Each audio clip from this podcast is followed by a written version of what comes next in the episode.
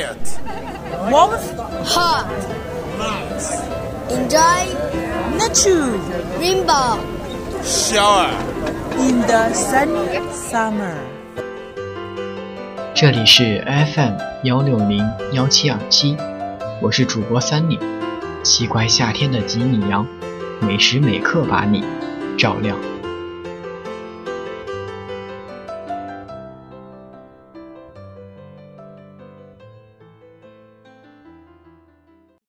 一个体面的人，即使身处绝境，也依然是体面的。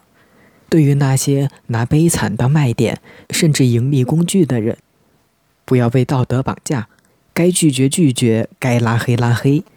人生苦短，精力有限，请把爱心留给那些真正需要的人。今天要与大家分享的文章是来自斑马的。对不起，我不会为你的悲惨买单。前几天，我把一个本来就不熟的旧同学拉黑了。起因是这样的：他母亲得了白血病，原本的确是一件非常不幸的事情。万幸的是，这个同学父母均有医保和退休金，他本人也有几千块月入，家中有车有房，家境不能说有多优越，但是治病至少头几期还是绰绰有余的。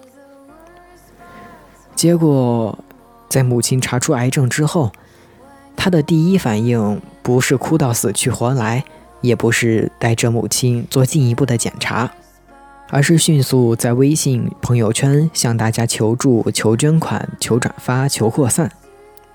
除了声泪俱下讲述自己的母女情，还恳请大家给母亲一个活下去的机会。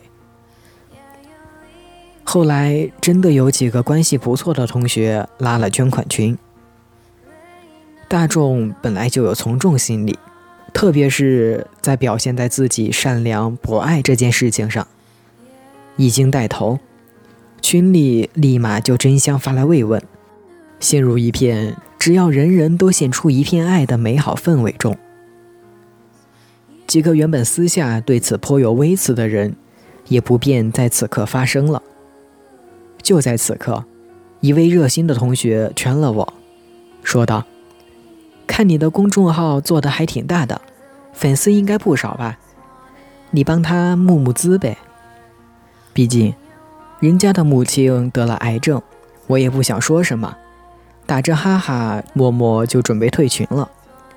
结果就看到这个人给我发来私信：‘对啊，差点忘了你。’我没说话。”他紧跟着说：“你这几天哪天方便？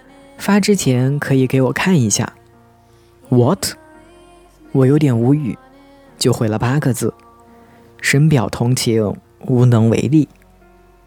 他特别生气：“你也是有父母的人，怎么能这么能写？”我也火了，我说：“恰恰就是我也有父母，我才看不起你。你自己有收入。”你父母有医保有退休金，再不济你还有房子，现在只是刚刚查出癌症，治疗方案和费用都还没出，你先忙着从别人口袋里掏钱了。对不起，我实在看不出来你是自己有孝心，还是想让别人帮你尽孝心，是真盼望着给你妈治病，还是唯恐她拖累你的生活？如果他的母亲因为没人捐款就失去了活下去的机会，那唯一的理由就是这个女儿不孝。逢生病，第一件想到的事情不是治病，而是要钱，也算是国人的一大特色。我小学读的是铁路的子弟学校，有个比我高一年级的女生得了癌症，她的爷爷是当地铁路局的副局长。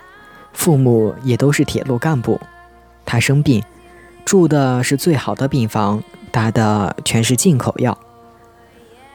不知道是这家人向学校提的意见，还是校长急着要拍马屁。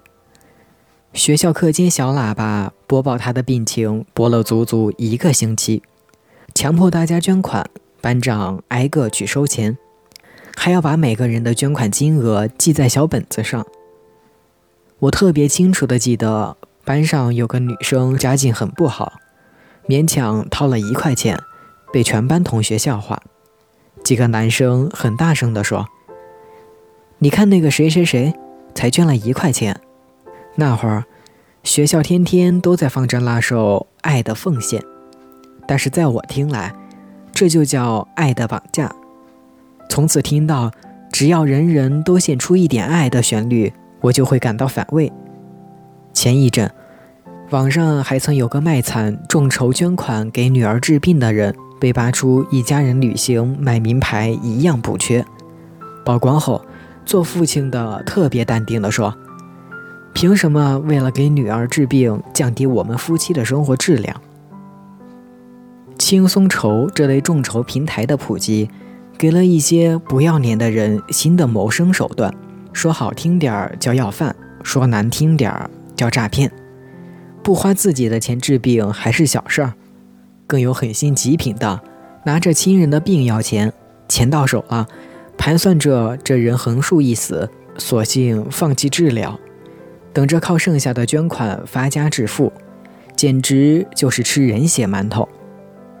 我觉得这些人需要众筹的不是钱，而是一张脸。有个朋友劝我别那么偏激，看不下去别捐就好了，愿者上钩的事情。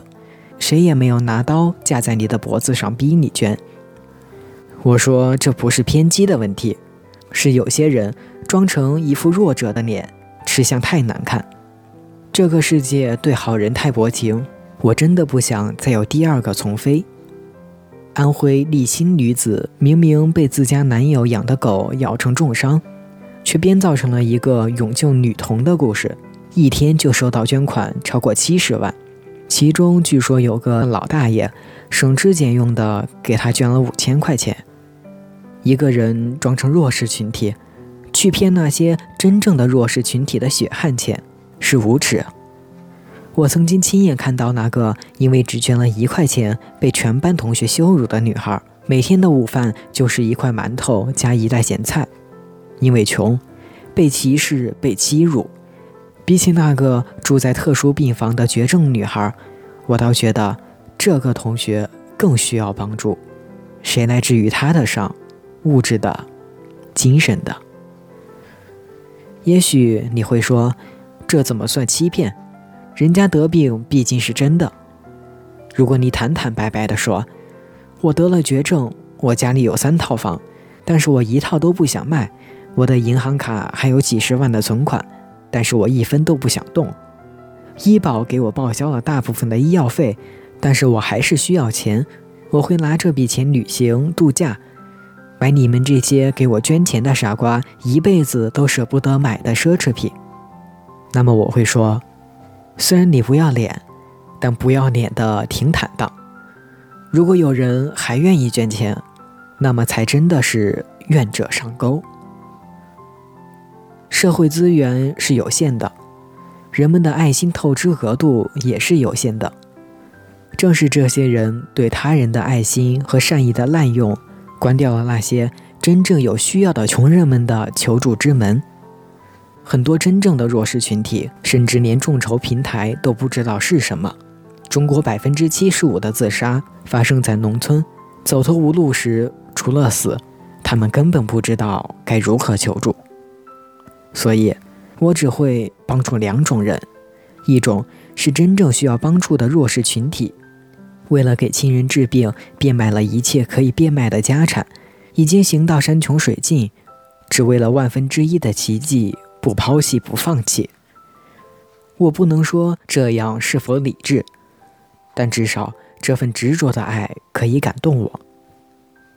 另一种是那些值得你去帮助的人。他们并不会向你申请帮助，可是你还是会忍不住想要帮助他们做点什么。比如我的朋友方洛洛，她是个特别开朗的女孩，他的公众号“方洛洛”久未更新，后知后觉的我才从一条推送里得知了她不幸患上乳腺癌的消息。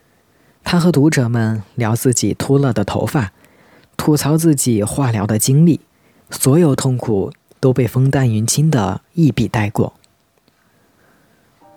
人生就是这么刺激，永远不知道下一秒发生什么。他跟我笑着调侃，好像在说一段别人的故事。我和他没有见过面，但他的这份乐观深深打动了我。还有个朋友，家里穷，当年为了给父亲治病砸锅卖铁，后来不得不募捐。他把每一笔钱都记下来，父亲后来还是走了，他用五年的时间一笔一笔去还钱。有几年他熬得苦，除了上班，晚上还接翻译的工作。周末去做家教，一天睡不到五个小时。他肯吃苦，又守信用，大家有机会都愿意去关照他。如今除了还清了那笔恩情债，他还给自己攒够了出国的学费，去年去了美国。爱惜自己羽毛的人，运气都不会太差。一个体面的人，即使身处绝境。也依然是体面的。对于那些拿悲惨来当卖点，甚至盈利工具的人，不要被道德绑架，该拒绝拒绝，该拉黑拉黑。人生苦短，精力有限，请把爱心留给那些真正需要的人。